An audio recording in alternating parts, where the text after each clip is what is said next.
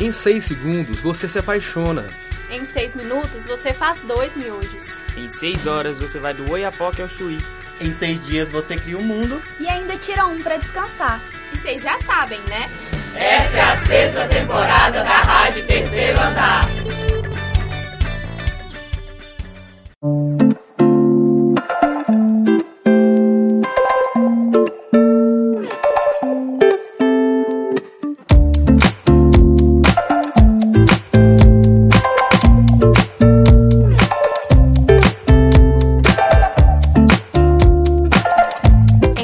Deste ano de 2019, a rede social Instagram anunciou que iria ocultar os likes da plataforma, atitude que gerou muita controvérsia entre os usuários.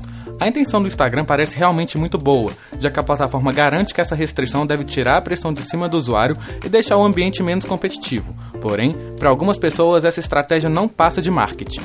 Eu sou Thais Cristina. E eu sou Felipe Vilaça. E nós queremos saber: fim dos likes do Instagram, preservação da saúde mental ou marketing capitalista? Para conversar sobre esse tema com a gente, nós convidamos a modelo, atriz e relações públicas Andresa Xavier. Andresa, muito obrigado por ter aceitado o nosso convite. E conta pra gente como que é a sua relação com o Instagram e como foi a sua primeira ação, assim, quando ele anunciou que ia tirar os likes. Muito obrigada pelo convite, é uma honra estar aqui com vocês hoje. E eu agradeço muito essa oportunidade, que eu acho que a gente tem que conversar sobre isso sim. Bom, é, eu já tive uma relação muito tóxica com o Instagram e foi até disso, assim, desse tentar entender como é feita essa construção da imagem, como se dão essas relações por lá, que surgiu a ideia do meu trabalho de conclusão do curso aqui na faculdade. Quando eu fiquei sabendo disso dos likes, no primeiro momento eu achei que seria muito interessante pela questão pensando nisso da saúde mental. Só que eu comecei a perceber que mesmo sem os likes, assim, mesmo com os, os likes ocultos, a gente se compara da mesma forma. Então, eu acho que não é bem por aí que a gente tem que pensar essa questão só da saúde mental. Talvez tenha sim uma estratégia de marketing que é muito, muito, muito grande e envolve um valor financeiro, assim, entendeu? E Andresa, as opiniões dos usuários se dividiram em duas praticamente. Aqueles que não gostaram da possibilidade de ter suas quantidades de likes escondidos e aqueles que adoraram a ideia de postar suas fotos sem o risco do temido flop. Em qual das duas opiniões você melhor se encaixou? Eu não me defino entre um e outro, porque eu acho que essa questão do ter o like ali aparente para as outras pessoas, não só para você mesmo, ela gera assim essa competição, isso é óbvio, e essa esse ambiente que você fica se comparando assim.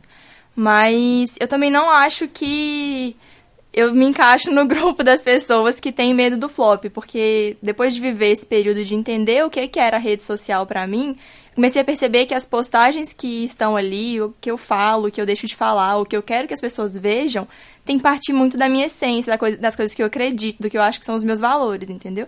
E me pergunto duas coisas. Porque os likes ocultos, eles estão só na versão mobile no celular. No computador, continua. E aí? Onde é que está esse lugar da saúde mental, da, do tirar os likes por causa da comparação?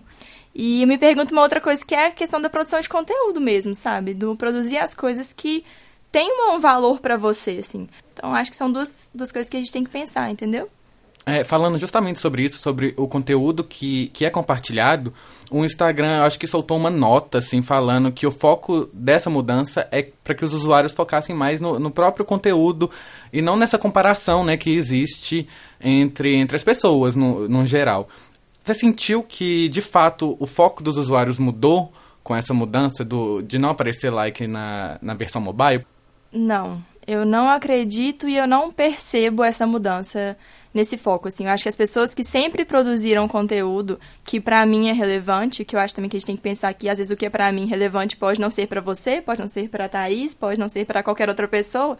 As pessoas que produzem conteúdo, elas continuam produzindo. Assim, mesmo com os likes ou sem os likes, elas estão ali produzindo porque elas têm o desejo de levar informação, de levar esse conteúdo para as pessoas, não pela questão dos likes. E as pessoas que eu via que postavam fotos só para ter curtido, elas continuavam postando isso, assim. Inclusive, às vezes, postava no feed e mandava pro story.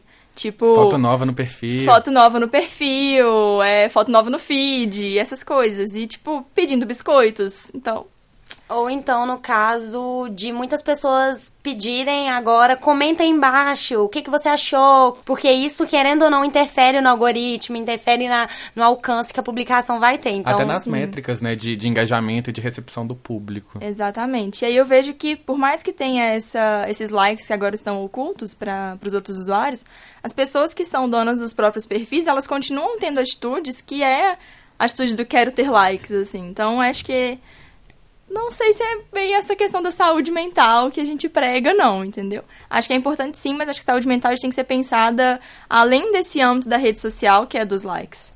Como você trabalha como modelo e teve como objeto de estudo do seu trabalho de conclusão de curso o Instagram, Alguma vez você já se sentiu pressionada a postar mais conteúdo do que queria, ou então a conseguir mais engajamento por parte dos seus seguidores, e aí você utilizou de alguma dessas estratégias que a gente está conversando agora, que é dos comentários, que é postar no Stories? Você já utilizou dessas estratégias por se sentir pressionada? Já, várias vezes, assim. Até que eu vivi muitos conflitos internos durante meu TCC, porque eu sentia isso do quero que a minha essência apareça, que os meus valores apareçam, que as coisas que eu acredito apareçam mas ao mesmo tempo eu sei que eu tenho que ter likes, eu tenho que ter seguidores e eu tenho que ter engajamento para que marcas me contratem.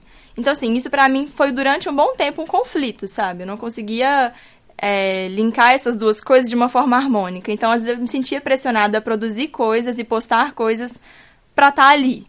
É, uma frase que eu penso, assim, que eu já escutei é quem não é visto não é lembrado. Então, se você fica nessa piração de ah, quem não é visto não é lembrado, você entra nisso de tem que postar porque tem que ser vista, não, não. E, assim, não, não rola, gente. Tipo, não é assim. E teve uma outra coisa muito engraçada durante o processo do TCC, que foi perceber que o meu público é maioritariamente homem. Assim, 60% do meu público é homem. E aí, fazendo testes, assim, porque acho que a rede social também vai muito de testes, é, eu postei uma foto mais conceitual e deu, sei lá, 40 curtidas. Não lembro o número, mas era assim, uma coisa bem pequena. E aí deu 40 curtidas, por exemplo. Aí, no, tipo, no dia seguinte eu postei uma foto de biquíni, deu tipo 500 curtidas. Aí eu falei, ah, meu público quer ver foto minha de biquíni. É isso que eu quero pro meu público, assim? É, é esse público que eu quero ter? Qual o público que eu quero alcançar? Então, acho que tem esse lugar também de entender qual que é esse público, sabe? E a partir do que eu falei, não, não é esse público que eu quero ter, então eu tenho que fazer uma mudança de público para conseguir interagir, gerar um engajamento que eu quero que seja real e que seja orgânico. E você conseguiu, assim, fazer essa mudança? Tô nesse processo, uhum. assim. Quando eu comecei, eu tava com 67% do meu público que era homem, hoje já tá 53%, assim. Ah, que bacana. Tem essa... Mas, assim, é um processo lento e eu acho que não é do dia pra noite que eu vou conseguir fazer essa mudança, sabe? Mas ele tá acontecendo e vai indo aos poucos. Mas estou vivendo uma fase aqui de engajamento tá estranha. Entendeu? Entendi. É, e falando sobre né, essa questão mais de, de preservação da saúde mental, do bem-estar, da autoestima, assim, não é de hoje que o Instagram se diz preocupado com isso um tempo atrás ele anunciou que, que lançou uma ferramenta contra o bullying, né? Que ele vê quando tem alguns comentários ofensivos, quando as pessoas estão fazendo alguns comentários que, que violam, né, a política de política de relacionamento deles, assim. A grande questão dessa mudança é para deixar o Instagram um ambiente menos tóxico, um ambiente que as pessoas se sintam à vontade de usar, se sintam é, tranquilas, né, de poder postar aquele conteúdo que ela quer sem sofrer críticas ou julgamentos. Mas é claro que isso acontece, a gente não pode negar. É, o que, que, você acha dessas novas mudanças, dessas novas medidas que o Instagram tomou? Você acha que está no caminho certo? Você acha que não adiantou? Qual é sua, o seu comentário sobre isso? Eu não acredito que tenha um caminho certo ou um caminho errado que a gente vai perceber tão rápido, assim. Principalmente como a gente está vivendo uma era muito digital, não teve outra, outra era para trás que nos fizesse aprender sobre isso. Então, assim, a gente está aprendendo agora e percebendo agora quais são os resultados e os efeitos que isso tem na nossa vida. Então, eu acho que a gente tem que ir vivendo para ver aonde que isso vai chegar. O discurso eu acho ótimo e essa preocupação com a saúde mental eu realmente acredito que ela deva, deva acontecer, que ela é realmente muito necessária. Mas eu não sei se só essa questão da ocultação dos likes ela interfere direto. Eu acho que tem outras campanhas e, e que circulam muito na rede social, por exemplo, agora que a gente está no setembro, Setembro Amarelo, que é maravilhoso, assim. Acho que é realmente uma campanha que circula muito, tem um engajamento ótimo, que ela acrescenta muito para a questão da saúde mental. E Andresa, olhando agora para um lado mais capitalista, podemos dizer que a mudança dos likes está muito ligada com a receita perdida pela, pelo Instagram. Uma vez que com os influenciadores digitais lucrando através da plataforma, a mesma não sabia uma maneira para obter lucro também. Não era muito vantajoso quando uma empresa deixava de comprar mídia na plataforma para contratar um influencer, por exemplo. E a partir de agora, as empresas podem vender algo que antes os influencers tinham mais ou menos que de graça números oficiais de engajamento. Pensando como uma recém-formada em relações públicas, como você enxerga isso? Eu concordo que essa parte da, da estratégia ela é mais válida do que o discurso da saúde mental, assim. Porque realmente tinha um mercado negro de likes, inclusive, que você comprava likes, comprava seguidores. Então, eu realmente vejo que o Facebook, de uma forma geral, junto com o Instagram, pensam, tipo, nessa questão do estamos perdendo dinheiro. A gente vive uma sociedade capitalista, o dinheiro é importante. E essa questão do perder dinheiro, ela te toca em algum lugar que ela te faz tomar atitudes que fala, opa, vamos recuperar o dinheiro que a gente estava perdendo. Então, penso, assim, que esse discurso de saúde mental é ótimo, mas esse lado capitalista ele tá muito presente. Acho que, inclusive, pensando que para ser ainda mais visto, você tem que investir no anúncio. E isso gera dinheiro. E não é, não é barato, assim. É, e no seu TCC, você produziu um planejamento de comunicação para o seu Instagram pessoal. Eu queria saber se as recentes mudanças na plataforma afetaram esse planejamento.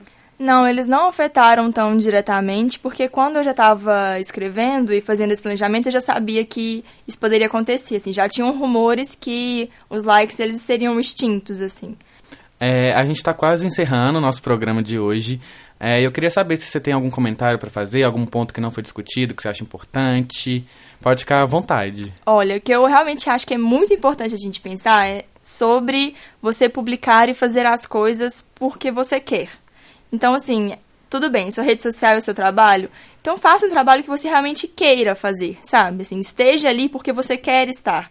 Eu acho que é esse desejo e essa vontade que te sustenta na rede social e que te torna verdadeiro e autêntico e que vai te fazer alcançar público e vai te dar um engajamento, assim. Andresa, muito, muito obrigado por ter aceitado nosso convite, por ter participado do nosso programa. É, deixa aí seu Instagram, deixa aí seu arroba para quem quiser te seguir. E muito obrigado mesmo, tá? Eu que agradeço muito pela oportunidade. É um prazer imenso estar aqui de volta à universidade. É realmente muito gratificante. E, gente, me segue lá então, é arroba Xavier, underline. O Deza é com Z e o Xavier é com X. Mas pode só procurar Andresa Xavier também, que já acha direto, tá tudo certo. Este programa foi roteirizado, editado e narrado por Thaís Cristina e Felipe Vilaça.